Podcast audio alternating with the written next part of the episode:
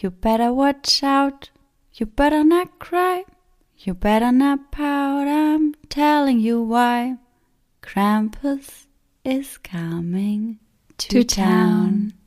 Santa Claus is Coming to Town ist ein Lied von Michael Bublé und ich glaube, jeder hört das in der Weihnachtszeit immer rauf und runter. Ja, absolut.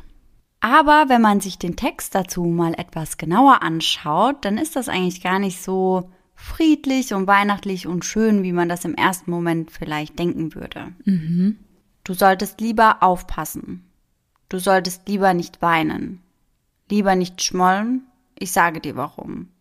Der Weihnachtsmann kommt in die Stadt. Er macht eine Liste und überprüft sie zweimal. Er wird herausfinden, wer unartig und wer artig war. Der Weihnachtsmann kommt in die Stadt. Und trotzdem freuen sich Kinder auf der ganzen Welt in der Vorweihnachtszeit auf den Nikolaus oder auf den Weihnachtsmann. Dieser kommt allerdings nur zu denjenigen, die das ganze Jahr über brav waren. Und ich denke, das haben die meisten unter uns schon einmal gehört, vor allem als sie noch jünger waren. Die heutige Folge hingegen erzählt davon, was mit Kindern passiert, die nicht artig waren. Und somit Hello an jeden True Crime und Paranormal Activity Junkie, der heute wieder bei Eyes in the Dark eingeschaltet hat. Herzlich willkommen zu unserem dritten Spooky Sunday, der euch ein kleines bisschen in Weihnachtsstimmung bringen soll. Sarah und ich erzählen uns hier üblicherweise jeden Sonntag einen wahren Kriminalfall aus aller Welt, doch wir können es auch nicht sein lassen, uns immer wieder mit paranormalen Ereignissen, Creepypastas und Geistergeschichten auseinanderzusetzen. Genau dafür wird jetzt immer ein Sonntag im Monat reserviert. Der Spooky Sunday. Wie auch bei unseren regulären Folgen werden Laura und ich uns hierbei abwechseln und uns gegenseitig nicht verraten, an welcher Story wir gerade arbeiten. Schließlich möchten wir den Gruselfaktor auch für uns möglichst hoch halten. Also aufgepasst, die Spooky Sundays sind nichts für schwache Nerven. Wie ihr wahrscheinlich eben schon aus meiner 1A Performance heraushören konntet, geht es heute um den Krampus. Ja, Das heißt, das wird eine etwas andere Spooky Sunday Folge, als es normalerweise der Fall ist. Weil ich mal davon ausgehe, die meisten glauben nicht mehr unbedingt an den Weihnachtsmann oder an den Krampus. Aber spooky wird es auf jeden Fall trotzdem. Ja, ich bin sehr gespannt, weil ich hatte einmal einen Horrorfilm über den Krampus gesehen. Und seitdem finde ich das einfach sehr unheimlich. Ich hatte mich Ja. damals ein bisschen eingelesen Ja. und ich fand es sehr, sehr creepy. Ja, ich finde, das ist einfach eine gute Story. Ich finde, die Story ist einfach gut zusammengedichtet. Ja. Und deswegen dachte ich, hey, die passt da eigentlich ganz nice rein. Ja, perfekt für Weihnachten. Mhm, auf jeden Fall. Für ein gruseliges Weihnachten. Ja, und jetzt hoffen wir, dass ihr alle artig wart, Ja. weil sonst kommt der Krampus dann vielleicht bei euch vorbei. Ja. Ich habe im Rahmen meiner Recherche mir mehrere verschiedene Sichtungen, angeblich reale Sichtungen auch zu dem Krampus durchgelesen und mir angeschaut und bin da eben vor allem auf Reddit oder auf solchen Foren eben auf Stories gestoßen, die es auch schon in sich haben, muss man sagen. Und ich werde euch heute von einigen dieser Sichtungen berichten. Meist ist das Ganze dann auch aus der Ich-Perspektive, also aus der Perspektive von der Person, die das erlebt hat. Wir packen euch in die Shownotes dann aber auch einfach nochmal die ganzen Links rein, dann könnt ihr euch das auch im Original gerne nochmal anschauen. Meine Familie war gerade in ein neues Land gezogen. Wir hatten alles, was wir besaßen, zurückgelassen, aber die Erinnerungen und Geschichten aus unserer Heimat begleiteten uns auf unserer Reise. Als wir ankamen, zogen wir in dasselbe Ghetto wie viele andere aus unserem osteuropäischen Dorf. Eine heruntergekommene Reihe von vierstöckigen Komplexen entlang einer Gasse, die eher als Kanalisation als als Straße bezeichnet werden sollte. Unser Vater sagte in der wenigen Zeit, die er zu Hause war, dass es uns hier viel besser ginge. Aber meine Schwester und ich vermissten die tiefen Wälder und die hohen Berge, in denen wir noch vor kurzem gespielt hatten. Selbst wenn ich versuchte, mir meine Heimat vorzustellen, meine wirkliche Heimat, unterbrach der Lärm der Stadt immer meine Gedanken und brachte mich zurück in diese trostlose Gasse.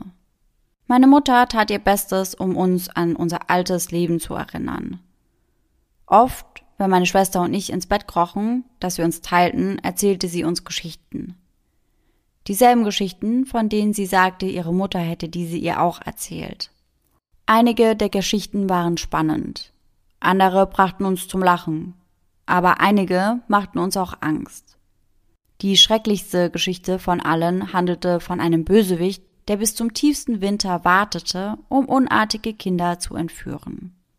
Wir zitterten, als sie uns erzählte, wie er Kinder wie uns quälte. Und manchmal taten wir sogar so, als ob wir einschliefen, in der verzweifelten Hoffnung, dass sie aufhören würde zu erzählen. Aber sie brachte die Geschichte immer zu Ende. Unser Vater sagte ihr oft, sie solle unsere Köpfe nicht mit solch schrecklichen Dingen füllen. Einige Geschichten aus unserer Heimat sollten dort bleiben, wo sie hergekommen waren. Aber Mutter schüttelte immer den Kopf und sagte leise, dass es gefährlich sei zu vergessen, woher wir kamen. So ging unser Leben in den nächsten Monaten weiter. Ich hatte geglaubt, dass ich unsere Gasse irgendwann als mein Zuhause betrachten würde, aber das Gefühl der Fremdheit blieb bestehen. Tatsächlich schien es, als hätte sich seit unserer Ankunft kaum etwas verändert. Unser Leben hatte sich weder verbessert noch verschlechtert. Und ich fühlte mich immer noch wie eine unerwünschte Fremde in meiner eigenen Nachbarschaft. Das Einzige, was sich geändert hatte, war unser Verhalten. Meine Schwester und ich gerieten in letzter Zeit immer öfter in Schwierigkeiten. Wir wollten nie jemanden verletzen oder ärgern. Es war nur so, dass wir so wenig hatten, dass wir manchmal stehlen mussten, wenn wir an diesem Tag etwas zu essen haben wollten. Meistens waren unsere Missetaten die Ideen meiner Schwester, und ich habe einfach mitgemacht. Ich glaube, man schaut immer zu seinen älteren Geschwistern auf. Ich habe nie geglaubt, dass unsere kleinen Vergehen jemals ernsthafte Konsequenzen haben würden. Aber wenn ich jetzt zurückblicke, kann ich sehen, dass wir blindlings einen dunklen Pfad hinuntergegangen sind.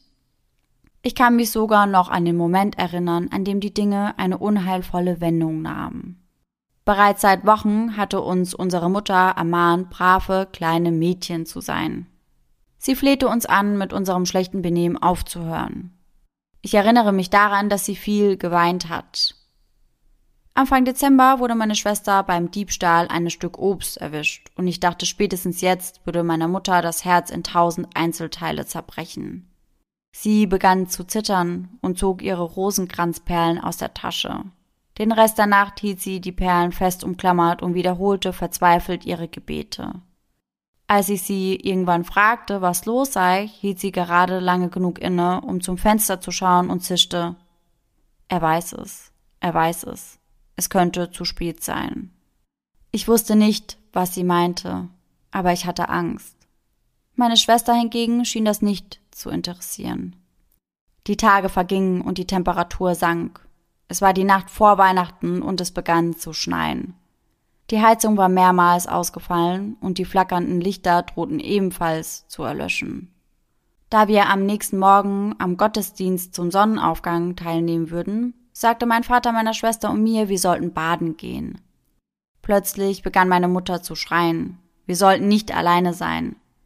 Ich hörte, wie mein Vater schnell zu ihr ging und versuchte sie zu beruhigen, sie zu trösten. Sie beruhigte sich dann auch etwas, bestand aber immer noch darauf, dass wir nicht alleine sein sollten. Mein Vater sagte uns, wir sollten schnell unsere Bäder nehmen und dann wieder zurück zu ihnen kommen. Als wir den Flur entlang zum Waschraum gingen, sprintete meine Schwester vor mir her und blieb in der Tür stehen. Ich gehe zuerst, sagte sie. Es dauert nicht lang. Sie lachte. Ich stampfte mit dem Fuß auf, sagte aber nichts, als sich die Tür schloss. An den guten Tagen gab es kaum genug warmes Wasser, um alle Familienmitglieder zu baden. Wenn es schon so war, dass die Heizung ausfiel, dann reichte das warme Wasser wahrscheinlich nur für ein einziges Bad. Meine Schwester wusste das. Ich hüpfte von einem auf den anderen Fuß, während ich vor der Tür stand und versuchte, mich warm zu halten. Ich hörte, wie sie das Wasser anstellte und dann leise vor sich hin sang, während sie ins Wasser eintauchte. Nach ein paar Minuten hörte das Singen auf. Und ich befürchtete, dass sie vielleicht in der Wanne eingeschlafen war. Dann hörte ich ein Geräusch. Ein klackerndes Geräusch, als ob jemand Holzschuhe tragen würde. Es war langsam, aber gezielt. Fast so, als ob es sich an etwas heranschleichen würde. Ich klopfte an die Tür und das Klacken hörte auf. Keine Antwort. Ich nahm an, dass meine Schwester mich einfach ignorierte und vielleicht versuchte, mich zu ärgern, wie sie es sehr oft tat. Dann begann das Geräusch wieder, diesmal noch langsamer. Ich drückte mein Ohr an die Tür und hielt den Atem an. Das Klicken hatte aufgehört, aber jetzt hörte ich ein leichtes Bimmeln, wie das von hundert Glocken. Ich lauschte, bis ich meinen eigenen Herzschlag hören konnte. Dann hörte ich ein leises Plätschern. Sie war doch nicht eingeschlafen. Wahrscheinlich war das eines ihrer Spiele. Sie wartete darauf, wie lange ich in dem kalten Flur ausharren würde, während sie ihre Finger und Zehen aufwärmte. Ich klopfte erneut, dieses Mal lauter. Noch immer keine Antwort. Ich war inzwischen ziemlich frustriert und froh, und so schwang ich die Tür einfach auf, ohne ein weiteres Mal zu klopfen, und ging herein. In dem Moment, in dem ich das tat, fiel der Strom in unserem Gebäude aus. Der Flur hinter mir versank in völliger Dunkelheit, und ich hörte meine Mutter einen Schreckensschrei ausstoßen. Ich blinzelte ein paar Mal mit den Augen. Die kleine Heizung in der Ecke des Waschraums warf einen unheimlichen orangefarbenen Schein in den Raum. Ich tastete mich vor, bis sich meine Augen daran gewöhnt hatten. Dann trat ich hinter den Vorhang am Ende der Wanne und schimpfte mit meiner Schwester, weil sie so lange gebraucht hatte. Und dann sah ich es. Es stand neben der Wanne. Obwohl es zusammengekauert war, muss es fast zwei Meter groß gewesen sein. Auf dem Kopf hatte es etwas, was aussah wie Hörner. Sein Gesicht und sein ganzer Körper war bedeckt von schwarzem Fell oder schwarzen Haaren. Es hatte kräftige Beine, die in Hufen endeten. Die Quelle des Klickgeräuschs. Schwere Ketten waren um seine muskulösen Schultern und seinen Rumpf geschlungen. Wenn es ein- und ausatmete, gaben die Ketten ein glockenähnliches Geräusch von sich. Vergilbte Augen, die aus Wut glühten. Ein keuchender Atem strömte zwischen den Reißzähnen und den Schneidezähnen hindurch, die so weit aus dem gefleckten Zahnfleisch herausragten, dass ich nicht glaube, dass es sein Maul hätte vollständig schließen können. Es hatte eine lange, spitze Zunge und ein vernarbtes, entstelltes Kinn. In den Mundwinkeln sammelten sich dicke Speichelklumpen. Eines dieser Kügelchen löste sich und fiel in die Wanne. Ich schaute hinunter und sah seine Hände, lang und haarlos. Jeder Finger endete in einem scharfen Nagel und war von der gleichen Haut umhüllt wie der kahle Kopf eines Geiers. Das Ergebnis von zu viel Kontakt mit verrottendem Fleisch. Dann bemerkte ich eine dünne Haarsträhne, die zwischen seinen Fingern klemmte. Das Haar meiner Schwester. Das Ding hielt ihren Kopf unter Wasser. Ich schrie. Erst jetzt sah es mich an. Es war nicht erschrocken, sondern wirkte eher verwirrt. So wie er stand, hob er meine Schwester aus dem Wasser. Meine Schreie blieben mir in der Kehle stecken und ich begann zu würgen. Er hielt sie mit einer Hand fest. Jeder seiner fünf scharfen Nägel durchbohrte ihren Körper. Seltsamerweise war der einzige Gedanke, der mir in diesem Moment durch den Kopf ging, die Hoffnung, dass meine Schwester bereits ertrunken war und den Schmerz nicht mehr spüren konnte. Das Ding machte einen Schritt auf mich zu und stieß ein trockenes, schrilles Lachen aus das sich anhörte, als würde ein Tier erwürgt werden. Es hielt mir meine Schwester entgegen, als würde es mir ihren Körper grausam anbieten. Dann hörten wir beide Schritte in der Halle. Meine Eltern kamen angerannt, um zu sehen, was los war. Das Ding wickelte schnell seine schweren Ketten um den leblosen Körper meiner Schwester und schnallte sie auf seinen Rücken. Dann riss es mit erstaunlicher Geschicklichkeit das Fenster auf und sprang auf den schmalen Sims. Dort balancierte es einen Moment lang und drehte sich dann um, um mich ein letztes Mal anzusehen. Unsere Blicke trafen sich, und in diesem Moment brannte sich das ganze Grauen in meine Seele ein. Dann sprang es vom Sims und verschwand. Meine Eltern waren bereits im Waschraum, als ich bemerkte, dass das Ding endlich weg war. Sie hielt mich fest und begann zu fragen, was los sei. Ich konnte nicht sprechen, sondern zeigte nur auf die Wanne und das Fenster. Meine Mutter war die erste, die die Kleider meiner Schwester neben der Wanne liegen sah und lief sofort zum offenen Fenster. Ich hörte sie in unserer Muttersprache Flüche in die Dunkelheit schreien. Dann brach sie zusammen, und mein Vater rannte zu ihr und flehte, dass ihm jemand sagen solle, was los sei. Meine Mutter war der Ohnmacht nahe und konnte nur noch auf den hufenähnlichen Abdruck im Schnee auf dem Sims zeigen und ein einziges Wort sprechen. Krampus. Danach erinnere ich mich an nicht mehr viel. Vier Tage später wurde die Leiche meiner Schwester an einem Kanalisationsschacht gefunden. Es gab keine Ermittlungen und keine Verhaftungen. Für diese Gesellschaft war es nur ein weiteres totes Einwandererkind. In ihren Augen wahrscheinlich nichts anderes als eine ertrunkene Kanalratte. Nicht, dass es viel ausgemacht hätte. Keine Fahndung würde jemals diese Kreatur, die kein Mensch war, aufspüren. Ich bin jetzt älter. Im Laufe der Jahre habe ich einige meiner Freunde aus diesem höllischen Ghetto sterben sehen. Einige von ihnen bei schrecklichen Unfällen. Und doch habe ich immer ein gewisses Maß an Frieden mit jedem einzelnen ihrer Tode gefunden. Mir ist klar, dass der Tod unvermeidlich ist. Aber es gibt eine Tatsache, die mich daran hindert, mit dem Tod meiner Schwester Frieden zu finden. Als der Polizeibeamte meine Familie besuchte, sagte er, meine Schwester sei erst eine Stunde tot gewesen, bevor man ihre Leiche gefunden habe. Ach, krass. Mhm. Das fand ich auch sehr krass. Voll die Wendung irgendwie. Ja, also richtig unheimlich. Ich muss auch sagen, ich finde, die Geschichte ist einfach sehr, sehr gut geschrieben. Mhm. Die Story ist einfach sehr gut verpackt. Auch wenn ich es immer unheimlicher finde, wenn das Ding, die Kreatur, das Wesen oder wie auch immer mhm. du das nennen möchtest, nicht so krass verbildlicht wird. Mhm. Also ich hatte auch, ich hatte ja diesen Krampus-Film mhm. gesehen mhm. und ich glaube, am Ende sieht man ihn auch, aber ganz am Anfang hat er einen, einen Mantel an und ja. die Kapuze so ganz tief ins Gesicht hängen. Das heißt, du siehst eben nur die langen Hände mit den langen Nägeln ja, dran. Ja und siehst nicht so richtig, was eigentlich für eine Kreatur in dem Mantel steckt. Und ich finde, das macht es einfach oft nochmal unheimlicher. Mhm, ja. Weil ich glaube, dass deine Fantasie einfach meist noch unheimlicher ist als das, was du dann dort siehst. Mhm, ja.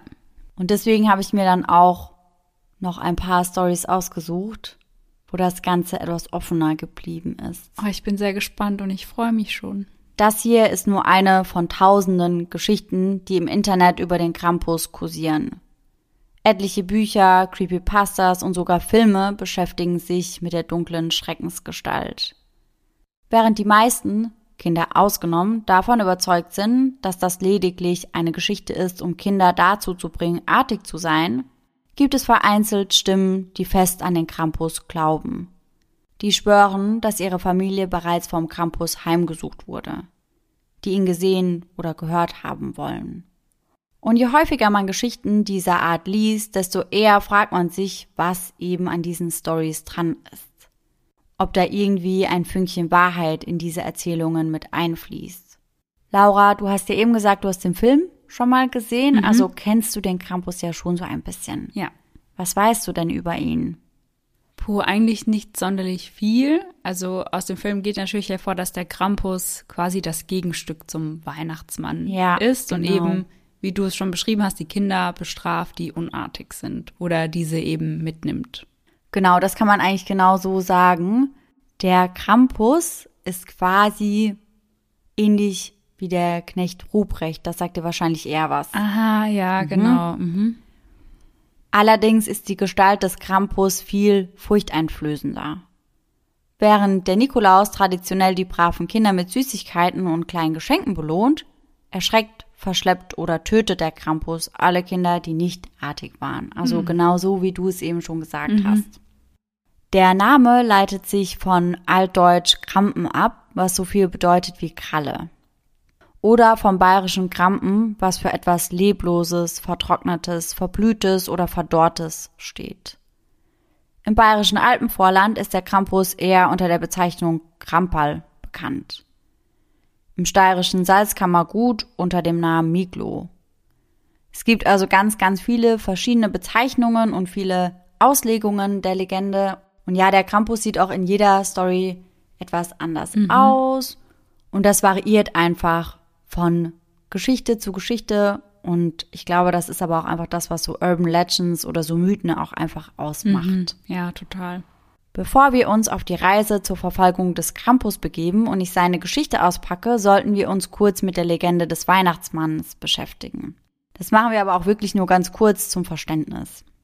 Er begann seine Reise als heiliger Nikolaus, eine religiöse Figur, die nicht wie üblich in Rot, sondern eigentlich in Weiß gekleidet war und etwa 300 Jahre nach Christus als Galionsfigur regierte. In seinen ersten Tagen wurde er in Rom verfolgt und war völlig unabhängig von unserer heutigen Version des Weihnachtsmannes, der angeblich am Nordpol lebt. Später, als er sich dann in eine kinderfreundlichere Version des heutigen Weihnachtsmannes verwandelte, war er immer noch dafür bekannt, diejenigen zu bestrafen, die auf der ungezogenen Liste standen. Er verweigerte ihnen entweder ganz die Geschenke oder gab ihnen einfach nur einen Klumpen Kohle anstelle eines Spielzeugs. Ah, ich glaube, davon habe ich schon mal gehört. Genau, und Sinn dahinter war eben, dass er somit auf das schlechte Verhalten des Kindes aufmerksam machen mhm. wollte.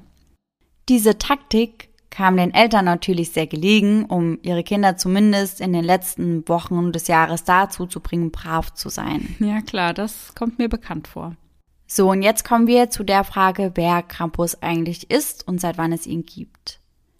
In Österreich und im gesamten deutschsprachigen Alpenraum ist die dämonische Figur ein wichtiger Bestandteil der Weihnachtszeit. Er ist eine teuflische Figur mit langen Hörnern und einem Ziegenbart, ganz wie die typische Darstellung des Satans. Häufig sieht man ihn auf Grußkarten oder in Pralinenform oder in Figuren abgebildet. Also da gibt es ganz, ganz viel Zeug, was eben den Krampus wiedergeben soll. Mhm. Wie du vorhin schon gesagt hast, daher kennst du den Krampus, gehe ich davon aus, dass viele von euch den Krampus auch aus dem gleichnamigen Weihnachtsfilm aus dem Jahr 2015 kennen. Aber einige unserer Ur-Urgroßeltern haben vielleicht andere Erinnerungen an ihn. Ähnlich wie der Teufel selbst hat der Krampus eine Reihe von Erscheinungsformen, vom klassischen Dämon mit gespalteten Hufen, sprießenden Hörnern und einer schlangenartigen Zunge bis hin zu einem finsternen Herrn im schwarzen Anzug. Im 17. Jahrhundert taucht jedoch erst einmal eine als Knecht Ruprecht bekannte Figur in einem Nürnberger Weihnachtsumzug auf. Diese Figur scheint Ähnlichkeit mit dem Krampus zu haben, den wir heute kennen. Im frühen 19. Jahrhundert begannen Weihnachtspostkarten aus Deutschland, Österreich und anderen Teilen Europas gruselige Krampus-Karikaturen zusammen mit Grüßen vom guten alten Nikolaus zu zeigen. Und da habe ich so ein paar Grußkarten auch selbst gefunden. Mhm. Da sieht man dann oft diesen Krampus und der hat dann irgendwie entweder zwei Kinder auf dem Rücken geschnallt oder teilweise auch ganz, ganz viele Kinder hinter sich stehen, ja. die dann in Ketten gelegt sind mhm. und so.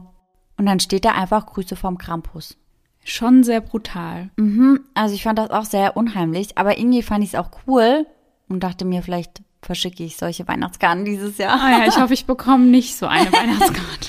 Grüße vom Krampus. Wäre schon witzig. Ja, und weißt du, an was mich das gerade erinnert? Gerade dieses brutale Darstellen für mhm. Kinder auch mhm. an den Struwwelpeter, das Kinderbuch. Ich kenne den Struwwelpeter nicht, um ehrlich zu sein. Ist nicht? das brutal? Ja, also in dem Buch geht es ja um mehrere Stories. Mhm. Also zum Beispiel von dem einen, der seine Suppe nicht auf isst mhm. und dann verhungert er halt. Oh. Und ein anderes Kind lutscht immer am Daumen. Ja. Und dann sagen die Eltern, ja, du musst aufhören, sonst passiert was. Und dann ja. kommt ähm, ja eben jemand und schneidet ihm beide Daumen ab. Mhm. Und das ist halt ein Kinderbuch. Oh Gott. Was mittlerweile, glaube ich, auch sehr umstritten ist, weil. Ja, safe es einfach viel zu brutal ist. Ja, aber das sind ja auch voll viele Märchen. Also ich war ja früher immer voll der Märchenliebhaber. Mhm. Meine Oma hat mir jeden Tag Märchen erzählt. Ja. Wirklich jeden Tag. Meist auch die drei gleichen. Also da war nicht so viel Variation drin. Aber wenn man sich das jetzt mal überlegt, sind da ja schon auch echt brutale Märchen ja. dabei. Ich habe früher immer die sieben Geißlein voll geliebt. Mhm. Wenn du dir dann überlegst, dass da halt einfach sieben kleine Geißlein gefressen werden. Ja, ja und er kriegt dann den Bauch aufgeschnitten, der böse Wolf, und dann werden die Geißlein wieder rausgeholt und dann werden ihm Steine in den Bauch genäht und ja, so. Also schon crazy. Ja, total. ja. Aber die meisten Menschen gehen, wie gesagt, eben davon aus, dass das eine fiktive Figur ist. Wie auch Poltergeister, Dämonen, Bigfoot oder das Monster von Loch Ness. Auch Riley dachte immer, dass Krampus nicht real ist bis er wieder in seine alte Heimat zurückkehrte, um Weihnachten mit seinen Eltern zu verbringen. An diesem Abend wurde er eines Besseren belehrt. Das Ganze liegt nun genau fünf Jahre zurück und Riley kann sich immer noch nicht erklären, was da vor sich ging. Doch eines weiß er. Er scherzt nicht mehr über den Krampus. Ich bin in Maine aufgewachsen, in einer kleinen Küstenstadt, in der es immer nach Fisch roch, egal wie weit man vom Hafen entfernt war. Aber da ich dort aufgewachsen bin, nimmt man den Geruch nicht wirklich wahr. Es sei denn, man fährt für ein Wochenende weg und kommt dann wieder zurück. Dann ist es wie ein Faustschlag ins Gesicht. Meine Familie war schon immer fasziniert von der Krampus-Legende, einem alten europäischen Volksglauben über ein Fabelwesen, das das Gegenteil vom Weihnachtsmann ist. Er trägt Ruten oder Stöcke mit sich herum, mit denen er Kinder schlägt. Kinder, die unartig waren und die Geschenke, die der Weihnachtsmann bringt, nicht verdient haben. Meine Eltern haben mich mit so etwas eher abgehärtet, als mich für mein gutes Verhalten zu belohnen. Sie haben immer gesagt, wenn du böse bist, holt dich der Krampus. Wenn du böse bist, wird dich der Krampus schlagen und dir Kohle geben. Um ehrlich zu sein, habe ich mein halbes Leben lang geglaubt, was sie sagten. Aber jetzt bin ich 23 und weiß es besser. Nun, ich dachte, ich würde es besser wissen. Ich zog mit meiner Tante in den Bundesstaat Washington, bis ich mir eine eigene Wohnung leisten konnte. Das war nach einem heftigen Streit mit meinen Eltern nach einigen Meinungsverschiedenheiten über mein Studienfach. Zum Teufel mit mir, weil ich meiner Leidenschaft nachgehen wollte. Aber das war nicht der lange, glanzvolle Karriereweg, den sie für mich wollten. Ich habe einige Dinge gesagt, die ich nicht hätte sagen sollen. Das war im Jahr 2010, als ich 16 war. Und dann, 2016, gerade letztes Jahr, haben sie mich zu Weihnachten wieder eingeladen. Sie entschuldigten sich bei mir und wollten einfach nur eine schöne Zeit mit mir haben, ohne Drama. Ich vermisste meine Familie, aber ich war noch wütend auf sie. Ich beschloss, für das Weihnachtswochenende nach Maine zu fliegen, aber ich wollte mich nicht für irgendetwas entschuldigen, was ich gesagt hatte. Als ich am 23. Dezember ankam, umarmten mich meine Eltern. Und ich hatte schon das Schlimmste erwartet. Aber es kam anders. Meine Eltern nörgelten nicht an mir herum und sie machten auch kein Drama. Meine Mama weinte sogar, als ich auftauchte. Sie umarmten mich fester als je zuvor. Das war schön, aber irgendwie war es nicht genug für mich. Ich hielt an dem Groll fest wie an einer Rettungsleine. Der nächste Abend, Heiligabend, kam und meine Eltern, mein Onkel und ich saßen im Wohnzimmer und erzählten uns Geschichten über alles, was ich in meiner Abwesenheit verpasst hatte. Und dann kam natürlich das Gespräch auf den Krampus. Ich hoffe, du warst brav, während du weg warst, neckte mich meine Mutter.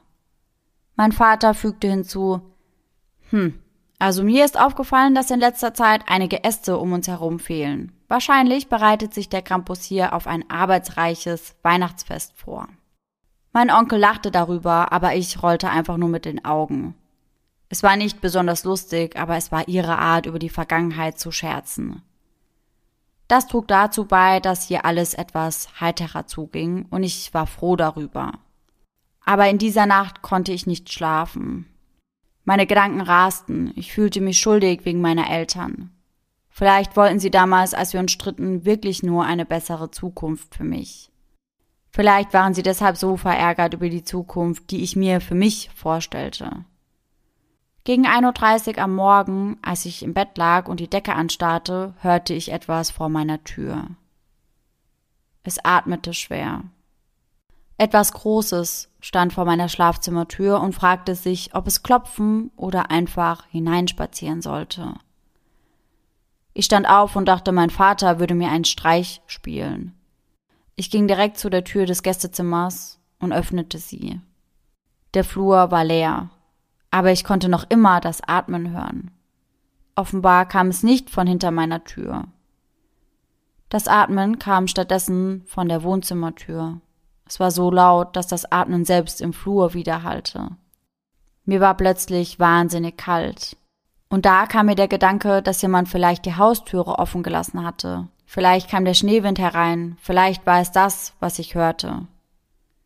Ich ging den Flur entlang, der sich zum Wohnzimmer hin öffnete, und zum ersten Mal seit einem Jahrzehnt fühlte ich mich zögerlich und auch ein wenig ängstlich. Ich konnte mir nicht erklären, warum, aber ich war mir sicher, dass niemand eingebrochen war. Wir wohnten nicht sehr nah an anderen Menschen. Als ich das Wohnzimmer erreichte, sah ich aber, dass die Tür noch geschlossen und fest verriegelt war.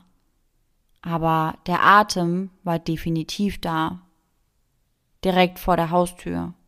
Und jetzt kommt der unheimlichste Teil. Es gibt einen Telefonmast mit Licht darauf, nur 20 Meter von der Vorderseite unseres Hauses entfernt, mit Blick auf unsere Einfahrt. Er warf oft Schatten auf Gäste, die zu unserer Türe gingen. Und in dieser dunklen, kalten Nacht konnte ich deutlich die Schatten von dünnen Beinen sehen, die unter der Tür durchgeworfen wurden. In diesem Moment war ich mir sicher, dass da wirklich jemand draußen war. Ich schluckte schwer und erstickte fast an meiner eigenen Spucke. Instinktiv hielt ich mir den Mund zu, aus Angst, derjenige, der draußen war, könnte mich hören. Ich hätte es meinen Eltern sagen sollen, damit wir Hilfe holen könnten, aber meine Neugier übernahm die Oberhand.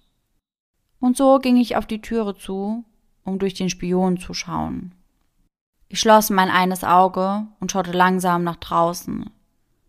Ich sprang fast schreiend zurück, als ich die Zähne sah, gelbe, verrottete Zähne. Und dann klopfte es. Da geriet ich in Panik. Ich wusste nicht, was ich tun sollte. Ich war noch nie zuvor in einer solchen Situation gewesen. Ich wusste, dass es noch schlimmer werden würde. Riley. Irgendwie kannten sie meinen Namen. Öffne die Tür und empfange deine Strafe. Diese Stimme werde ich nie vergessen, nicht solange ich lebe. Wie durch einen unsichtbaren Willen stand ich auf und sprang zu der Tür. Ich entriegelte sie und stieß sie auf. Die ganze Zeit über schrie mein Verstand, was um alles auf der Welt tue ich da? Die Türe stand nun offen und ich konnte alles sehen. Den Telefonmast, den herunterrieselnden Schnee und eine leere Veranda. Aber da waren Fußabdrücke eigentlich eher Hufabdrücke. Ich weckte sofort meine Eltern und zeigte ihnen die Abdrücke, aber sie fingen an, mich auszulachen. Das kann doch nicht dein Ernst sein, Riley. Mein Vater legte mir die Hand auf die Schulter und sagte, du bist zu alt, um an den Campus zu glauben. Wahrscheinlich war es nur eine Ziege oder ein Reh, meinte meine Mutter, als sie sich herunterbeugte, um die seltsamen Spuren zu betrachten. Aber die Abdrücke waren so groß wie meine Hand. Das passte gar nicht, dachte ich mir. Meine Eltern gingen zurück ins Bett und sagten mir, ich solle die Türe abschließen. Und ich tat, was sie mir sagten. Aber ich blieb im Wohnzimmer und versuchte, Fernseher zu schauen, um mich abzulenken. Immer wieder schaute ich zur Tür und wartete darauf, wieder dieses Atmen zu hören. Am Weihnachtsmorgen entschuldigte ich mich bei meinen Eltern, auch wenn es hauptsächlich an meiner unheimlichen Erfahrung lag. Und ich fuhr nach Weihnachten trotzdem wieder nach Washington. An einen Ort, an dem ich Krampus noch nie gesehen hatte. Sagen wir einfach, ich hege keinen Groll mehr gegen meine Eltern und mache nicht mehr um 1.30 Uhr morgens die Türe auf, um einen schwer atmenden Fremden hereinzulassen. Und nicht nur Riley musste auf unheimliche Art und Weise davon überzeugt werden, dass so etwas wie der Krampus doch real sein könnte. Die nächste Sichtung des Krampus geht gerade noch einmal gut aus. Möglicherweise sollte es eine Warnung sein. Und eines kann ich vorab sagen, die Warnung zeigt definitiv Wirkung. Ich war ein Kind. Wir lebten in unserem alten Backsteinhaus in West Virginia. Meine Familie konnte sich nicht viel mehr als die Miete und Lebensmittel leisten. In der Vorweihnachtszeit hatte ich mehrere Wutanfälle. Es war fast eine nächtliche Sache. Ich schrie und brüllte und wollte, was meine Eltern sich aber gar nicht leisten konnten. Meine Eltern müssen es gehasst haben. Und mittlerweile fühle ich mich auch schlecht damit. Aber damals konnte ich einfach nicht aufhören. Etwa in der zweiten Dezemberwoche hatte mein Bruder eines Abends die Nase voll von mir. Er überredete mich, im Wald in der Nähe unseres Hauses Verstecken zu spielen. Ich langweilte mich zu dieser Zeit also ließ ich mich leicht überreden, mit ihm zu spielen, um mich abzulenken. Wir waren draußen und ich wurde natürlich als erstes ausgewählt. Ich musste suchen. Aber als ich am Zählen war, ging er einfach wieder rein und schloss die Tür ab. Das hatte ich wohl verdient. Als ich mit dem Zählen fertig war, machte ich mich auf die Suche, ohne zu wissen, dass er mich ausgetrickst hatte. Ich schaute hinter Bäumen, über einen Hügel und Büsche, aber nichts. Es dauerte nicht lange, bis mir klar wurde, dass ich reingelegt worden war. Ich begann zurück zu unserem Haus zu laufen. Ich weinte und war kurz davor, wieder einen Anfall zu bekommen. Aber das änderte sich bald, als ich das Knirschen von Schnee unter Füßen hörte. Aber es waren nicht meine Schritte. Sofort drehte ich mich um und sah diese Gestalt. Er schien ein Mann zu sein, der in eine fast pechschwarze Kapuze gehüllt war. Aber was mich vor Angst absolut lähmte, waren die Hörner, die aus seinem Kopf kamen. Ich sah, wie sein Atem vor der Kapuze Wolken bildete, und ich wusste, dass ich weglaufen musste. Ich schaffte es in Sekundenschnelle zurück zur Haustüre. Ich hämmerte gegen die Tür und schrie unter Tränen nach meinen Eltern.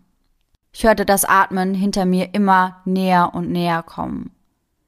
Dieses schnaufende, tiefe Atmen. Plötzlich öffnete sich die Türe und ich fiel auf mein Gesicht. Ich stolperte und beeilte mich, wieder aufzustehen und klammerte mich an die nächste Person, die ich finden konnte, und schlurzte in das Hemd von jemandem. Was ist los? Es war mein Vater. Ich drehte mich um und schaute zur offenen Türe hinaus, um einen friedlichen Wald zu sehen. Bis heute weiß ich nicht, was ich gesehen habe oder ob es überhaupt real war. Aber wenn ich eine wilde Vermutung anstellen müsste, würde ich sagen, dass es wahrscheinlich der Krampus war, der mich warnte. Ich sollte mich zusammenreißen oder er würde mir einen guten Grund zum Weinen geben. Und jetzt habe ich für euch eine Geschichte von drei Brüdern, die sich an Heiligabend nicht von ihrer besten Seite zeigten. Und sie müssen sich noch in dieser Nacht den Konsequenzen stellen. Ich habe zwei Brüder, Calvin und Andy. Meine Mutter war gerade dabei, das Abendessen für uns zuzubereiten. Ein besonderes Festmahl. Immerhin war Heiligabend. In dieser Zeit haben wir draußen eine Schneeballschlacht gemacht. Wir waren ungefähr zwölf Jahre alt, wenn ich mich richtig erinnere. Ich bin der älteste von uns dreien. Nach einer Weile rief uns meine Mutter schließlich zum Abendessen herein. Wir aßen gemeinsam, aber mittendrin fing mein Bruder an, darüber zu diskutieren, welche Geschenke sie bekommen würden. Dann sagte Calvin, dass er mehr verdient hätte und dass Andy dieses Jahr schrecklich gewesen sei. Unartig. Das veranlasste Andy mit Essen zu werfen. Und so begann eine Essensschlacht an Heiligabend. In diesem Alter machte sogar ich mit, nicht, weil ich wütend war oder weil ich diskutieren wollte, sondern einfach, weil ich zu jung war, um mir eine Essensschlacht entgehen zu lassen. Meine Mutter hingegen war darüber nicht amüsiert. Sofort schickte sie uns auf unsere Zimmer und wir mussten früh ins Bett gehen. Wir zogen unsere Schlafanzüge an und legten uns verärgert ins Bett. Schon bald konnten wir unsere Augen nicht mehr offen halten und schliefen ein.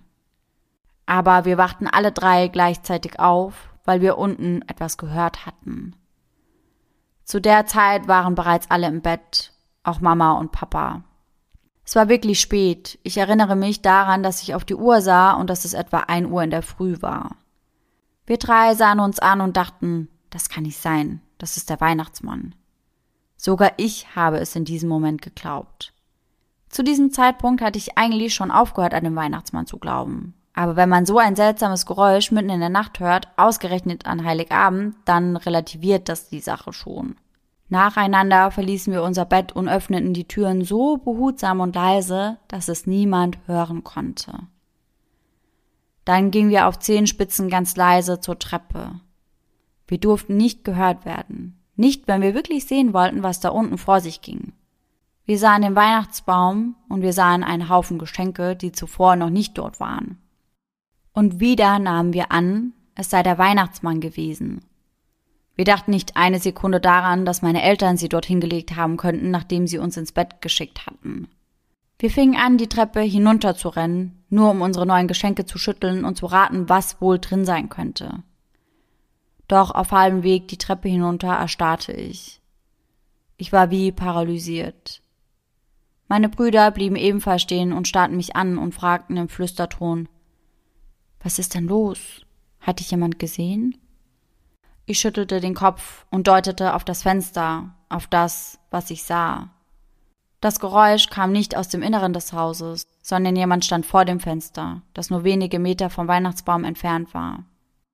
Etwas presste sich an die Glasscheibe. Wir sahen von draußen ein blasses, bärtiges Gesicht mit Fingern mit so langen Nägeln, dass es fast so aussah, als könnten sie uns von dort aus erreichen. Zum Glück war das Fenster fest verschlossen.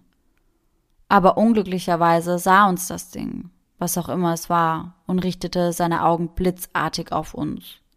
Ich hielt mir den Mund zu, um meinen Schrei zurückzuhalten. Wir drei rannten zurück in unser Schlafzimmer und warfen uns unter dieselbe Decke in mein Bett.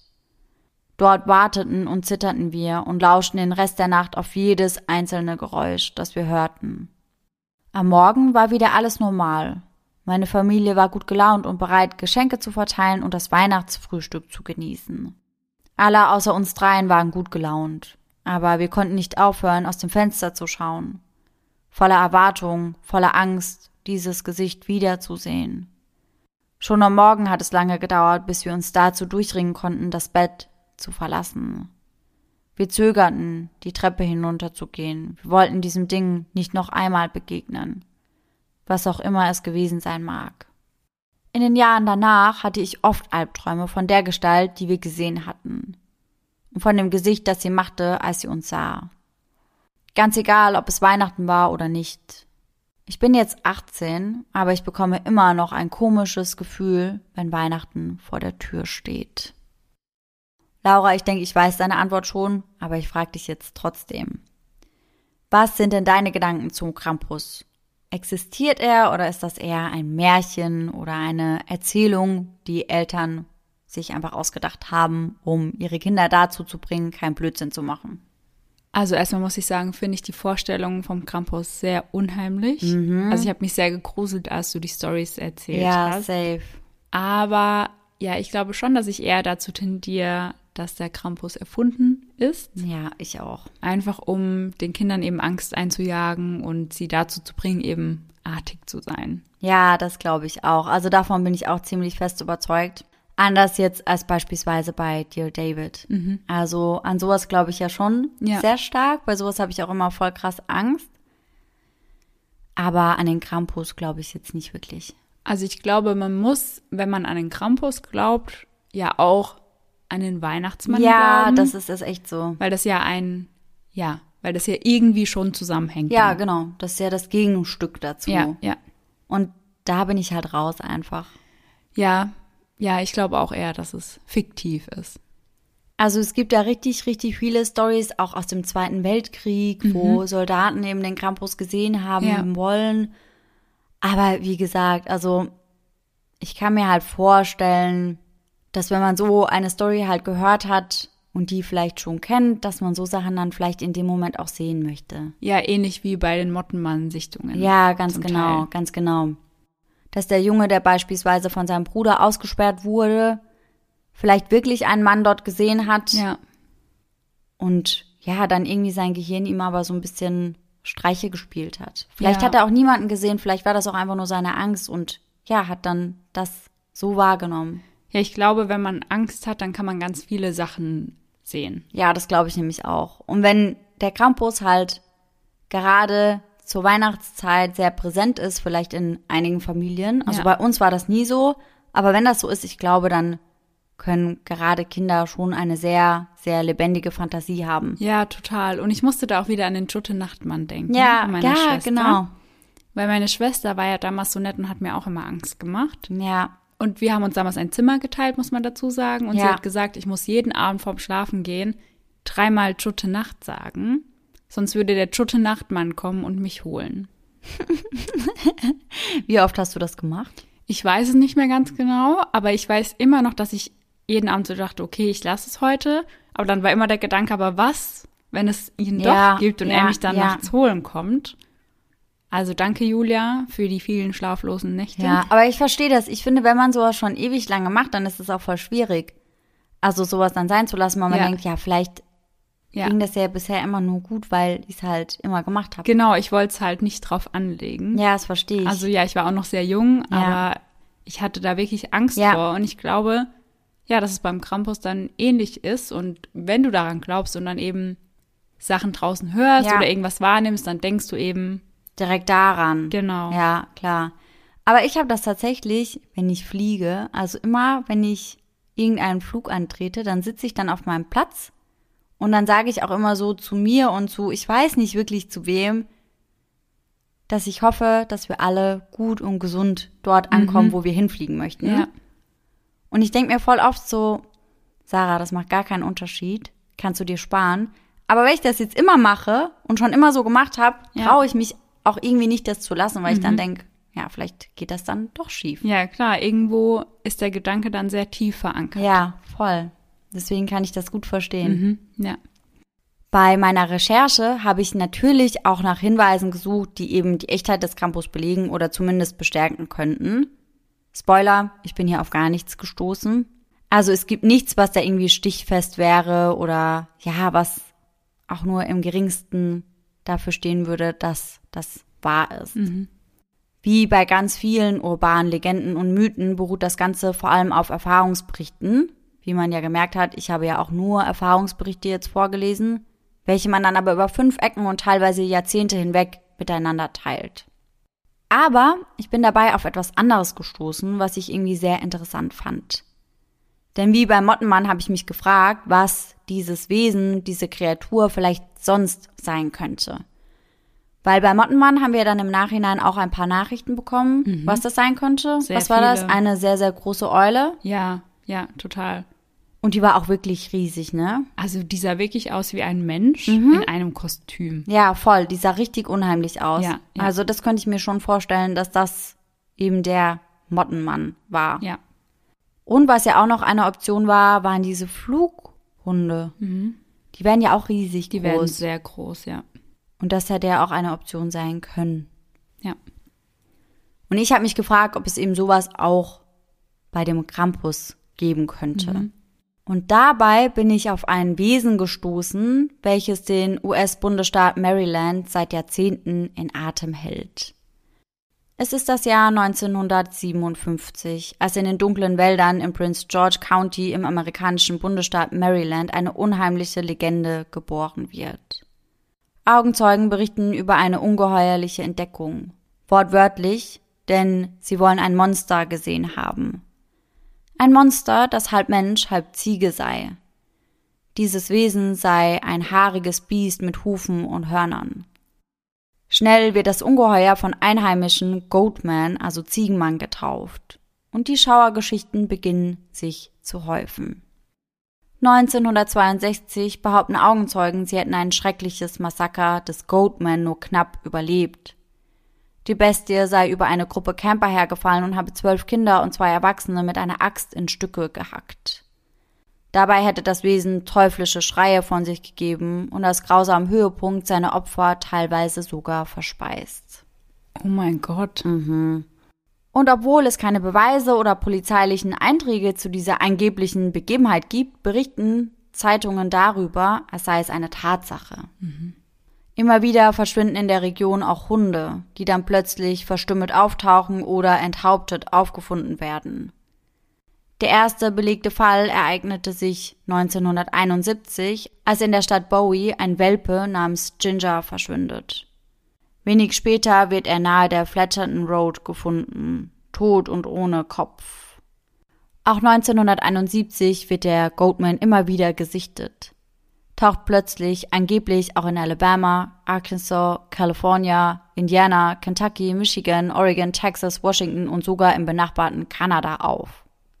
Die, die ihn gesehen haben wollen, sind meist Teenager. Nicht selten hatten sie sich hierbei zu einer Mutprobe verabredet und raus in die Wälder geschlichen. Woher der Goatman kommt? Angeblich ist es eine Kreation eines Wissenschaftlers, welcher am landwirtschaftlichen Forschungszentrum von Beltsville praktiziert. Dieser soll bei einem Experiment mit der DNA von Menschen und Ziegen experimentiert haben und dabei den Goatman erschaffen haben. Ja, das habe ich mir auch gedacht. Und ich glaube, das hat sich das Forschungszentrum auch gedacht, denn in einer öffentlichen Stellungnahme bestreiten sie das auch. In anderen Stories heißt es, der Goatman wäre ein Mann, der Ziegen gehabt hätte und verrückt wurde, nachdem Teenager seine Herde getötet hätten. In einem sind sich aber alle einig, dass er eben durch die Wälder von Maryland irrt und auf Blut aus ist.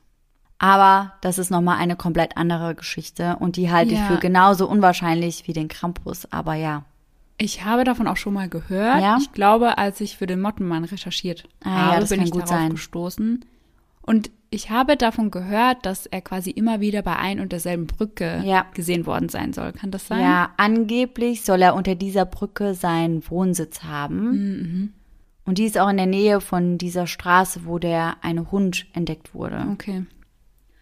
Und ich finde das ganz krass, weil ich habe auch gelesen, dass halt immer wieder Menschen, die eben an den Goatman glauben, genau zu dieser Brücke gehen, um eben zu schauen, ob sie ihn sehen.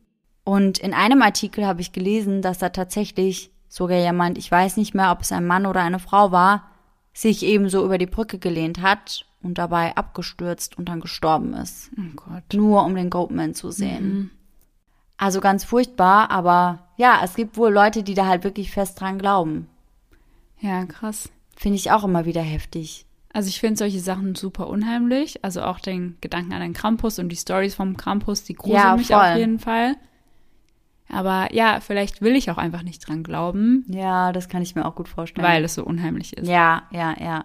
Obwohl, aber wir glauben ja schon auch so ein bisschen an so Geister und Dämonenkram. Mhm. Ja, und ja. das finde ich noch mal viel unheimlicher. Ja, ja, das stimmt. Also, ja, ich weiß auch nicht. Aber ich glaube, wie gesagt, weder an den Goatman noch an den Krampus. Aber Ja. es ist trotzdem nice, sich solche Stories ab und zu mal reinzuziehen. Ja, total. Und ich bin sehr gespannt, was ihr zu der ganzen Krampus-Story oder Legende sagt. Ja, ich auf jeden Fall auch. Bin ich sehr gespannt drauf, muss ich sagen. Ja. Und passend zu unserer heutigen Folge haben wir jetzt einen Gänsehaut-to-go-Moment, der, glaube ich, auch um die Weihnachtszeit rumspielt, richtig? Ja, ganz genau. Ich bin sehr gespannt. Mhm. Los geht's.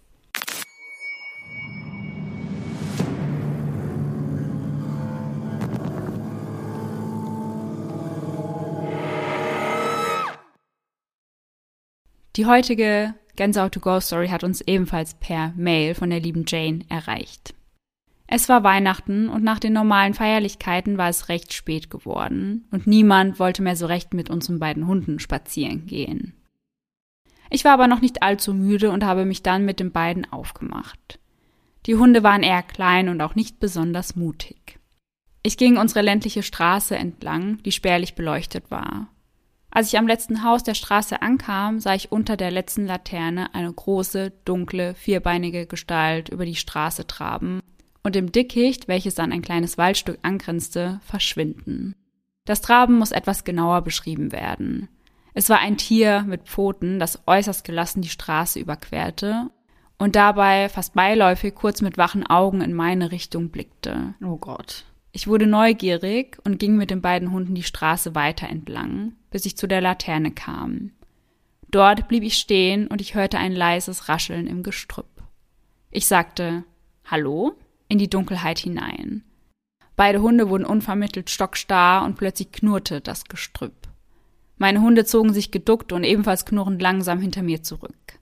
Auch ich ging daraufhin rückwärts in die Richtung, aus der ich gekommen war, bis ich so weit weg war, dass ich mich traute, mich umzudrehen. Die Hunde waren danach nicht mehr zu halten und rannten zurück zu unserem Haus und ließen mich in der Dunkelheit allein. Sie warteten vor der Eingangstür zu unserem Haus auf mich. Was für ein Tier mich dort anknurrte, weiß ich bis heute nicht. Es war 2007 und Wolfsichtungen hat es zu dieser Zeit bei uns im Raum nicht gegeben. Ja, dann war es vielleicht der Krampus. Ja, würde ja passen. Ja, eigentlich hat der Krampus eher Hufen als Pfoten, aber ich denke, das hat man vielleicht in dem Moment auch einfach nicht so einschätzen können oder so. Ja. Also, dann würde ich sagen, der Krampus ist doch wahr, Leute. Ja, Also seid schön alle artig und brav, mhm. bevor er euch besucht. definitiv. Und dann wünschen wir euch auf jeden Fall eine ganz tolle Weihnachtszeit. Hoffentlich ohne den Krampus. Mhm. Und wir haben keine Weihnachtspause, also wir hören uns ganz regulär am zweiten Weihnachtsfeiertag wieder. Ja, ihr werdet uns nicht los. Nein. Und wo wir gerade beim Spooky Sunday heute wieder sind, schickt uns auch gerne eure paranormalen Fallvorschläge, die ihr gerne bei uns im Podcast hören würdet. Ja, alles her damit. Ja, wir freuen uns schon drauf. Wir hoffen natürlich, dass ihr nächsten Sonntag wieder mit dabei seid. Bis dahin bleibt artig und weiterhin schöne Träume. Bis dann. Tschüss. Tschüssi.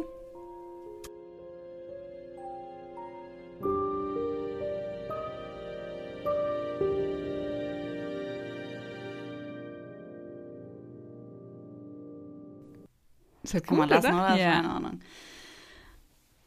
You better watch out. You better not cry. Better not pout, I'm telling you why. Schau, unsere Stimmen eskalieren gerade richtig. Wir sind wieder ganz weit oben an der, an der Grenze. Wenn es schon so war, dass die Heizung ausfiel, riecht das, riecht vor allen Dingen.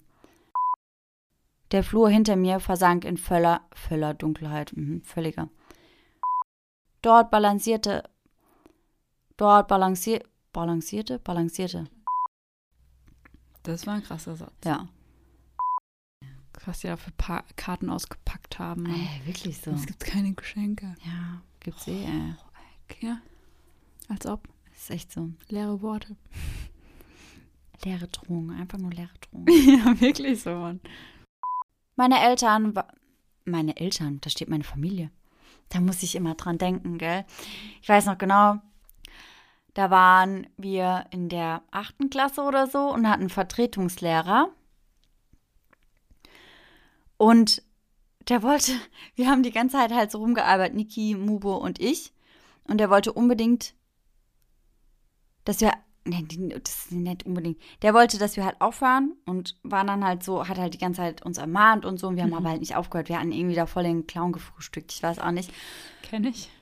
Und wir konnten nicht aufhören so. Und dann meinte er irgendwann so zu Mube so, wie heißt du denn? Weil der uns halt aufschreiben wollte. Ja. Und sie war so, Mubashra. Und er war so, wie? Mubashra. Wie? So fünfmal hin und her, Mubashra, so, ne? Ja. Sie war halt auch voll schüchtern, hat es auch sehr leise gesagt die ganze Zeit. Und dann war er irgendwann so, jetzt kommst du mal vor an die Tafel und schreibst mir deinen Namen dahin. Mhm. Dann hat sie das halt gemacht und dann Mubashra hin, hingeschrieben. Und er so, er so, woher kommst du denn? Und sie wollte sagen, meine Eltern kommen aus Pakistan. Und dann sagt sie einfach nur, meine Eltern und fängt übel an zu lachen.